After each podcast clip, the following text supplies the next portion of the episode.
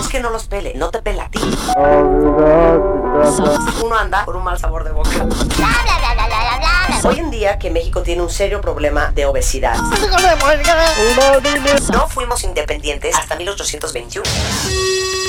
La verdad, cualquier tema se entiende mejor con Marta de Baile. Todos los días, de 10 de la mañana a 1 de la tarde. Solo por W Radio. Estás escuchando lo mejor del año con Marta de Baile. Regresamos. Ha Ahora llegado, sí. ha llegado el momento de la verdad. ¿No tenemos entrada? ¿Tenemos Hay que, entrada? hay que tener una, ¿no? Hay que tener una entrada. Pero una tipo, ¿qué, ¿qué te gustaría, señor Greenwald? Señor Greenwich. Señor Grunwald. Mira, para mí te tenemos tu tacita de té, agua, una cosa muy bonita. Ariel Grunwald, nuestro maestro de Kabbalah, is in the house. In the house. Yeah, Gracias por yeah. cuidarme, hoy día estaba un poco enfermo. Yo sé que hoy estás Me frágil. están súper cuidando aquí con agua, tecito. Está bien. Oye, cigarros. circulaba por internet que iba a venir Yehuda Berg el Sí, día de no, hoy. Estuvo aquí Yehuda Berg. Estuvo anoche, yo sé, pero que tuvo que Resulta No, que se ser tenía que que se tenía- no quiero decir específicamente qué, pero la situación de, un, de una pareja que acaban de tener bebés y en verdad necesitaba estar en Los Ángeles ya. Ok. No importa, pero te tenemos a ti, Sí. Ariel Grunwald. De hecho, vengo de dejarlo en el aeropuerto. Muy bien. Entonces, tema del día de hoy. Tema del día de hoy. Ok. El- este mes en que estamos ahora es el mes de Virgo. Ok. La Kabbalah, ¿cierto? Siempre dice que como es arriba es abajo. Todo lo que pasa en este mundo físico tiene una razón en el mundo espiritual. Y cada mes tiene el nombre yo, griego, romano, pero obviamente en Kabbalah es en arameo originalmente. De, cada mes tiene el nombre del signo que lo rige y tiene el nombre, ese signo, en base a la, co- a la constelación de estrellas. Ajá. Por eso, por ejemplo, que los símbolos nadie los inventó. Sí. Porque si es un Tauro, nadie inventó, ah, el Tauro es un toro y es en mayo. No. La constelación de estrellas que rige en el mes de Tauro tiene la forma de un toro, de la cara de un toro. Así sucesivamente. El- la constelación de estrellas que rige en el mes de Virgo, que es en el que estamos en este momento ahora, Ajá. de acuerdo a la Kabbalah, la luna de Virgo, eh, está representada por una virgen, por una niña virgen. Sí. Y por eso se llama el mes de Virgo. En, en arameo se llama Betulá, una virgen. Y siempre los nombres de las cosas eh, hacen referencia de qué se trata la cosa. ¿Ok? ¿Cuál es la esencia de, de eso? Entonces, la esencia del mes de Virgo, la esencia del de este mes, en el que estamos ahora, vamos en el día 10, 12, 11, 10 creo, eh, del mes de Virgo, es la oportunidad y la habilidad de regresar al pasado y volver, volver cada uno de nosotros a nuestro estado virginal. O sea, No virginal físicamente, obviamente. sí. eh, virginal espiritualmente. Porque cada uno de nosotros trae consigo, acarreando consigo, mil cosas. Te voy a- contar una historia que me contó Yehuda. O sea, hay dos monjes caminando por el bosque, quizás la han escuchado, y hay una niña que está queriendo cruzar el río. Pues no puede cruzar el río, la corriente está muy fuerte, les pide a los monjes que lo crucen. O sea, los monjes generalmente no hablan mucho y generalmente tampoco tocan a las mujeres. Así que uno de ellos no dice nada, el otro callado la agarra, se la monta en los hombros, cruza el río, la pone y sigue caminando. Pasan tres horas, siguen caminando, nadie dice nada, los monjes guardan silencio. Tres horas después uno de los monjes le dice al otro, dice, no puedo creer que cargaste a esa mujer. No puedo creerlo. Y el monje le responde, yo no puedo creer porque yo la cargué por tres minutos, pero tú ya llevas, la llevas cargando encima por tres horas. Entonces, o sea, porque para eso me hizo la trae la acción, ayudó y next. Claro. El otro día se quedó pensando en la tipa, enjuiciando y la llevó y no la llevó y la tocó y sí la tocó. Claro. y como que se quedó pegado en ese momento y la seguía, la seguía acarreando. A ver, vuelve Desde a el decir. río. Entonces, yo la cargué tres minutos. Tú la cargué- tú la llevas encima tres horas.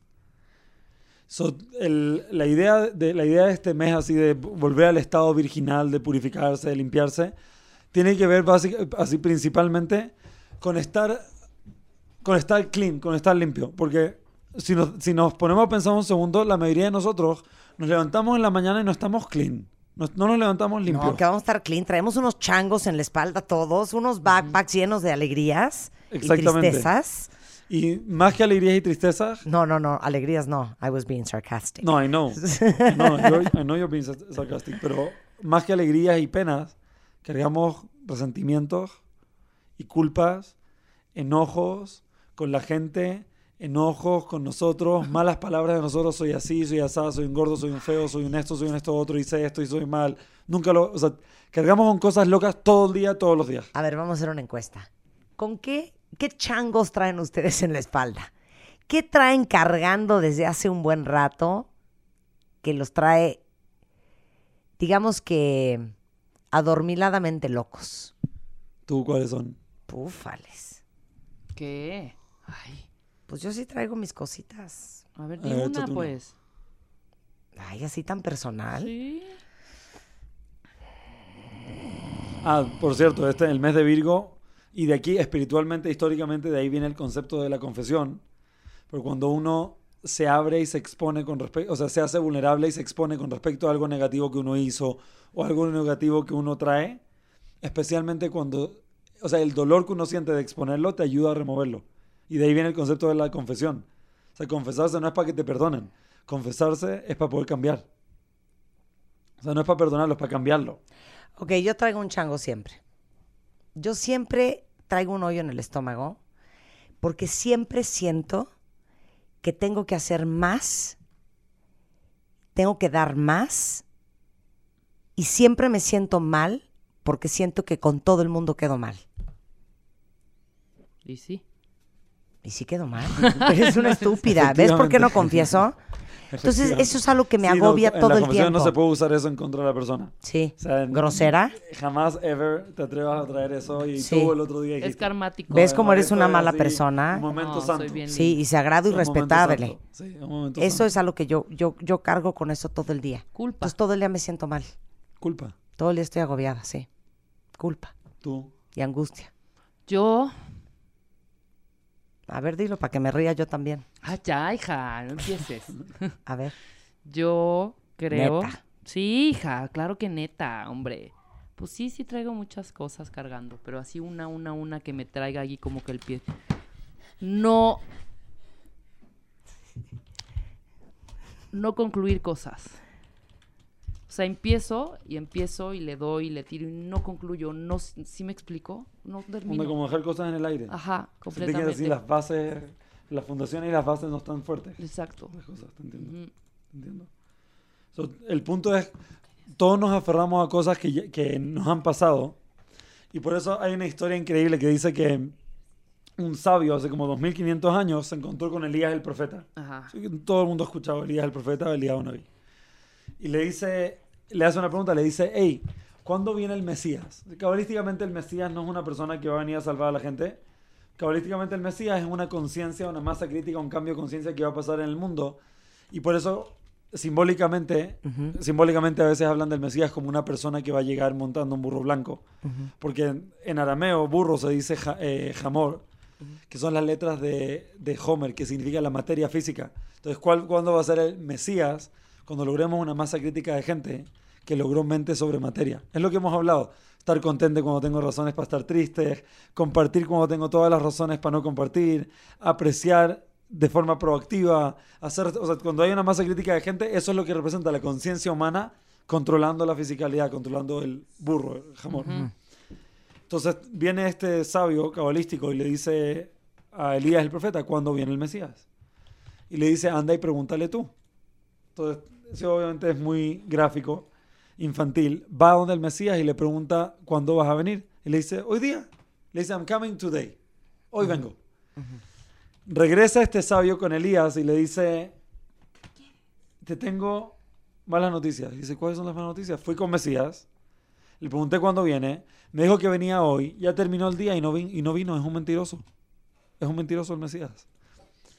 Elías el profeta le dice, no, no es que sea mentiroso. Él en verdad, cuando te dijo que venía hoy, él en verdad venía hoy. Pero porque nosotros no estábamos listos, no pudo venir hoy. Pero él en verdad venía hoy.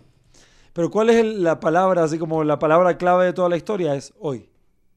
¿Cuál es la conciencia de Mesías, de la redención, del cambio, de la transformación, de la satisfacción? Es hoy. Si es que estoy viviendo en ayer, con lo que me hicieron ayer, tú me hiciste ayer, esto me pasó ayer, soy así porque mi niñez, eh, esto. Si estoy cargando en las cosas de ayer y no estoy en hoy, no puedo conectar con el árbol de la vida, no puedo conectar con bendiciones de verdad en mi vida, no puedo conectar ni apreciar las cosas que tengo, no puedo ver la luz en las oportunidades que se me presentan, porque no estoy aquí y ahora. Y es tan difícil. Nosotros estamos sentados, quizás hay gente escuchando, es tan difícil estar aquí, ahora. Alguna gente se vive en el pasado, otra gente vive en el futuro, preocupado, qué va a pasar, qué pensarán, qué será, qué no sé qué, con miedos, con preocupaciones. Eso también me previene de estar aquí y ahora, con la luz y con las bendiciones que existen aquí y ahora, que solamente existen aquí y ahora. Pues de acuerdo a la Kabbalah, no existen bendiciones en el futuro, no existen bendiciones en el pasado, no existe luz en el futuro, ni existe luz en el pasado. El único lugar donde está, existe la luz es aquí y ahora. Claro. Y esa es la idea de este mes. Porque en este mes, ya, hemos hablado mil veces que, de acuerdo a la Kabbalah, la Biblia es un código. Y todos conocen la historia de Adán y Eva. O sea, fueron creados Adán y Eva, les pidieron que no coman de la manzana, comieron y los echaron del jardín del Edén. Pero, ¿cuál fue el problema realmente de Adán y Eva? Tan terrible comerse una manzana, o sea, come on. La estúpida, O sea, la desobediencia. Si fuera, si- sí, o sea, ¿qué nos queda a nosotros? Si ellos los echaron del jardín del Edén por comerse una manzana. No, pues a ¿qué nos nosotros ya nos hubieran nosotros? mandado al infierno. Sí, eso estaba esperando que dijeras tú otra cosa, pero todo. Pero Creo que hay que hacer un break. Sí. Hacemos Cuando se una esa pausa. luz roja que hay que hacer un break. Exacto. Ahorita regresamos. Estás escuchando lo mejor del año con Marta de Baile. ¿Qué andan cargando ustedes por la vida? Si ustedes creen eh, en, en- en lo que hablamos eh, cada 15 días con Ariel Grunwald, nuestro maestro de Kabbalah, sabrán que este mes es el mes de Virgo y es el mes en donde uno puede limpiarse, purificarse de todo el horror que uno anda cargando por la vida. El Rav, el Rav, mi maestro, le llama el mes de volver al futuro. Como Ok. Back to the Future, la película, que uno va al pasado, cambia las cosas y cambia el futuro. Ajá. Sí. Exactamente igual. Por eso este mes, por ejemplo, generalmente también se llama el mes del perdón. Donde todo el mundo, ca- históricamente en Kabbalah, todo el mundo está, no perdonando, hey, I'm sorry, perdóname. Perdonando de, primero perdonándose a uno mismo. como let it go, ¿no? Sí, let it go. Pero también hay una historia onda, cuando mi maestro, el Rav, el papá de Yehuda, empezó a estudiar con su maestro, un día le pisó, le pisó el pie. Y lo primero que hizo, como cualquier persona de nosotros haría, le dijo, I'm sorry, sorry, perdón, slachli, le, dijo, le dice en hebreo. So, el maestro, para darle una enseñanza, le dice, no, no te perdono. Entonces el Rav le pone una cara como, ¿cómo que no me perdona? Y le dice, sí, no te perdono. Porque aunque, ok, digamos que me pediste perdón y te perdono. ¿Acaso qui- quitaste el dolor que tengo en el pie? ¿Me quitaste el dolor? So, le explicó que el verdadero perdón, el verdadero arrepentimiento, no es solamente decir perdón. Es cuando trato de tomar, hacer algo, todo lo que está en mis manos, para remover el dolor que causé. Eso es pedir perdón. Pedir perdón no es una palabra. Pedir perdón es una acción de hacer todo en mis manos para remover el dolor que causé. Karen Berg dice, el verdadero perdón es cuando uno entiende de verdad que no hay nada que perdonar.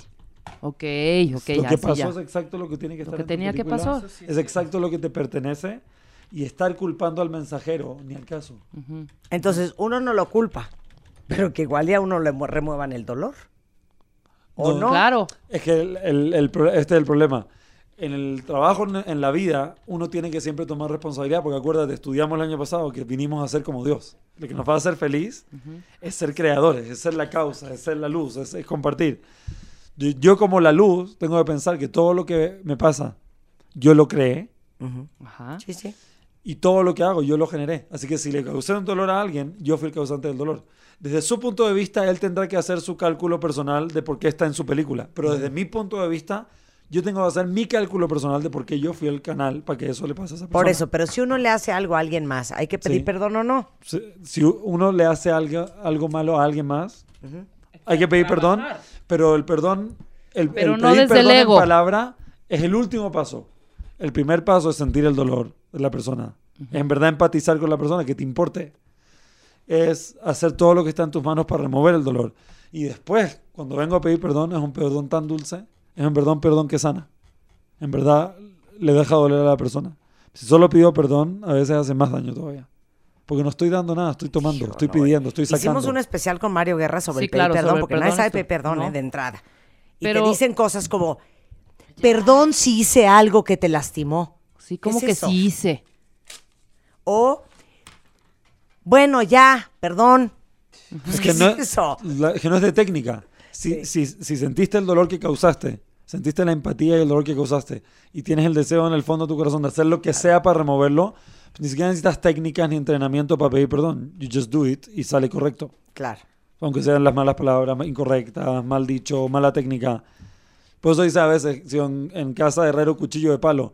Porque puede ser una persona, una mamá puede ser psicóloga especialista en infantil, pero no se trata de tener la técnica, se trata de tener el corazón. No, se trata cuando- de saber cómo hablarle a mi hijo, se trata Ajá. de que- querer y amar a mi hijo y que me importe en serio y saber superar mi ego, mi rabieta, mi impaciencia. Tengo que ser espiritual, tengo que ser un maestro. Aunque sepa toda la técnica, pues, I'm not gonna make it. Y cuando alguien, re- cuando algo realmente te duele, te duele profundamente, muchas veces hasta ni sabemos cómo, cómo decirle a la otra persona que nos dolió. O sea, de repente es también como cuando algo te duele, pero en lo más profundo. ¿No? Uno, Como uno que puede no- decir, uno puede decir que te dolió, pero primero tienes que tomar responsabilidad. Ujú. Porque O sea, es un rollo de me está lastimando porque yo estoy generando que me lastime. No, No, porque esto no es exactamente eso. lo que yo tengo Sí. que vivir. O sea, cuando dejas de culpar al mensajero y tomas el mensaje, entonces puedes hablar con el mensajero. Pero primero tienes que tomar el mensaje, porque Te vamos a regresar a la clase del ticún, ¿eh? Yo estoy haciendo las preguntas como las te cualquier dejo. cuentaviente las tendría para clarificar un poco. I got my lesson. Todas las clases de Kabbalah están en martebaile.com porque Rebeca las va a tener que escuchar y yo creo que varios de ustedes también. No, yo le, le entiendo perfecto, pero Eso fue en Kabbalah eh, 1.1, ¿eh? Cállate. Este, creo que sí estoy entendiendo un poco esta parte. Lo que no me hace como un poco, bueno, no sentir, un poco de no sentido es esta, esta, cuando yo hago daño Tú es puedes, diferente Rebeca, ¿tú a cuando me hacen daño. La manera, el pensamiento es diferente. ¿Por qué? Porque desde el punto de vista de uno, uno tiene siempre, siempre tiene uno que tomar responsabilidad. ¿De qué te sirve a ti calcular el trabajo del otro? Ujú. Ah, que me pida perdón, no sintió mi dolor, no empatizó conmigo. No es tu business. No es tu business. No es- o sea, no es- Ahí es tu está. business. o sea, como Ahí no está. me- El que no se va la- al infierno es él, ¿eh? ¿Cómo se dice? No hay que, o sea, como, es como meter la cuchara en la sopa del otro. Ok. Pues no es tu business, no es tu problema. Si él No quiere tu tomar responsabilidad, cool. Si quiere aprender, cool. Si no quiere aprender, cool. Si No, es your business. No es tu Desde bronca. tu punto de vista, el otro tipo es un ángel mandado por Dios a, hacer- a dar tu mensaje. Punto. Bye. Good night. Ok. Y have a nice life. And have a nice life. Oye, les, les preguntamos a ustedes en Twitter, ¿qué están cargando? Ahí te va. ¿Estás listo, profesor? Los alumnos dicen lo siguiente. Alcoholismo. Todo el tiempo traigo una cruda moral espantosa. Yo traigo un changote encima. Nada más no puedo dejar de estar enojada y resentida, que creo que es igual como a rencor, por el irresponsable del papá de mi hija. Que Ariel diga si la hay, cuál es la cura para no sentir el rencor que yo siento. Arráncate. En verdad es dejar de culpar. Te voy a contar una historia que me contó Yehuda también. So, históricamente, los estudiantes de Kabbalah tienen su maestro y consultan con su maestro. Y el maestro no lo ve como una persona, es como un sensei en karate, una persona que es un canal para ti, una persona que es un guía para ti. Es importante elegir un maestro, etcétera. Entonces va un estudiante, una pareja de estudiantes con su maestro y le dicen, no sabemos qué hacer, no podemos tener hijos. Y le preguntan al maestro, ¿por qué? ¿Qué pueden hacer? Y le dice, ¿tú estuviste, antes de casarte con ella, estuviste comprometido antes? ¿Tuviste alguna novia? Le dice, sí. Cuéntame qué pasó. Bueno, estábamos comprometidos, muy enamorados, dos semanas antes de la boda. Yo me arrepentí y no llegué a la boda. La dejé plantada. El maestro le dice, la razón por la cual no pueden tener hijos es porque el dolor que le causaste a ella creó un bloqueo en los mundos superiores que no permite que, los que las bendiciones de los hijos vengan a tu vida.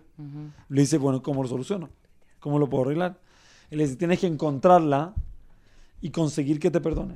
O sea, haz lo que seas y do, what- do whatever you can, lo que esté en tus manos para que para remover el dolor y que te perdone. Ujú. Entonces el tipo pasa, o sea, empaca y le dice, ella vive en tal ciudad, empaca, de hecho era en Frankfurt, esto fue hace 300 años, historia real. Le dice, anda a Frankfurt, todos los veranos en Frankfurt hay una feria, creo que hasta el día de hoy, como una feria grande, no sé qué. De libro y de Sí, cosas. ¿eh? whatever. Hace- existe esto hace cientos de años, la feria de Frankfurt. Le dice, ella vive en Frankfurt. Va a Frankfurt, le pide permiso a su esposa porque no tenía dinero, venden la casa, en esa época su cabaña, whatever, para planear su viaje a Frankfurt. Se pasa el verano entero en Frankfurt, todos los días, día y noche, buscándola en la feria de Frankfurt, no la encuentra. Llega el último día de la feria, el tipo se quiere pegar un tiro. Se pone a llover. Se va a resguardar bajo un techito y de repente viene corriendo una niña y se resguarda bajo el mismo techito que él y se le acerca y él se siente un poco incómodo porque no, no la conoce, se aleja. Ella se da vuelta, lo mira y le dice, ¿por qué cada vez que me acerco te alejas? Es ella. Que 25 años después, la novia. El tipo está en shock. Le dice, te estaba buscando todo el verano. Y, y ella le dice, yo sé. ¿Por qué? Dice, porque se le cuenta toda la historia. Mi maestro me dice que no puedo tener hijos porque te hice tanto daño, el dolor que te causé, ese dolor está causando un bloqueo en los mundos superiores, por eso no puedo tener hijos. Le dice, la única forma que te puedo perdonar es que me hagas un favor. Le dice, lo que sea. Mi hermano va a casar a su hija la próxima semana, no tiene dinero para la boda. Anda y paga la boda. Tú paga la boda y con eso vas a componer por completo el dolor que me causaste. El tipo va con el hermano, vive en otra ciudad, va con el hermano de esta niña, le toca la puerta y cuando el hermano lo ve, le tira un portazo en la cara. Le toca la puerta de nuevo, le dice, le empieza a gritar desde adentro de su casa, ándate, no te quiero ver nunca más en mi vida. Eso es el tipo que le rompió el corazón a su hermana. Sí. Le sigue tocando hasta que le abre y le dice, ¿por qué estás aquí? Y le dice, le dice, tu hermana me mandó. Y le cuenta toda la historia. y Me, dice, me dijo que si puedo, pago la boda de tu hija, me va a poder perdonar. El tipo empieza a llorar y le dice, mi hermana murió hace 25 años cuando la dejaste. De pena. Se murió hace 25 años de pena. Eso es historia real. ¿eh? Pero quiero llorar. Historia, se se murió hace Sí. 25 años de dolor y de tristeza cuando la dejaste. Y le dice, y era en el mes de Virgo. Y se volvió del otro mundo para darte la oportunidad de, de corregir. Te volvió del otro mundo para tú poder remover el dolor y ella poder perdonarte. Y esa es la oportunidad que hay en este mes. En este, es este mes, de acuerdo a Kabbalah, el mes de Virgo está así, las puertas abiertas. Si es que tengo que dejar ir alguna culpa, pues, the time is now. Si tengo que perdonar a alguien, the time is now. Si tengo una conexión con alguien, que, con un papá, con una mamá, con un hermano, con alguien que hay juicio, separación, daño, resentimiento, lo que sea, el momento para solucionarlo y sanarlo, it's now. Bueno, este, clases de Kabbalah. En Polanco y en Tecamachalco. Y bueno, está toda la información en tu website en martadebaile.com y también lo vamos a tuitear. Pues ya estuvo. Estás escuchando lo mejor del año con Marta de Baile. Esto fue lo mejor de nuestro recalentado del 2012. Espero que lo hayan disfrutado tanto como lo disfrutamos haciéndolo nosotros. Dependencia emocional con Aura Medina, consecuencias de ser la otra con Mario Guerra, el síndrome de Blancanieves con Lucy Romero y extractos de nuestras clases de Kabbalah con Ariel Grunwald. Mañana, mañana miércoles, tenemos más de lo mejor del 2012, así es que no se vayan a perder el programa y no se vayan porque en punto de la una, Fernanda Tapia en www en W Radio.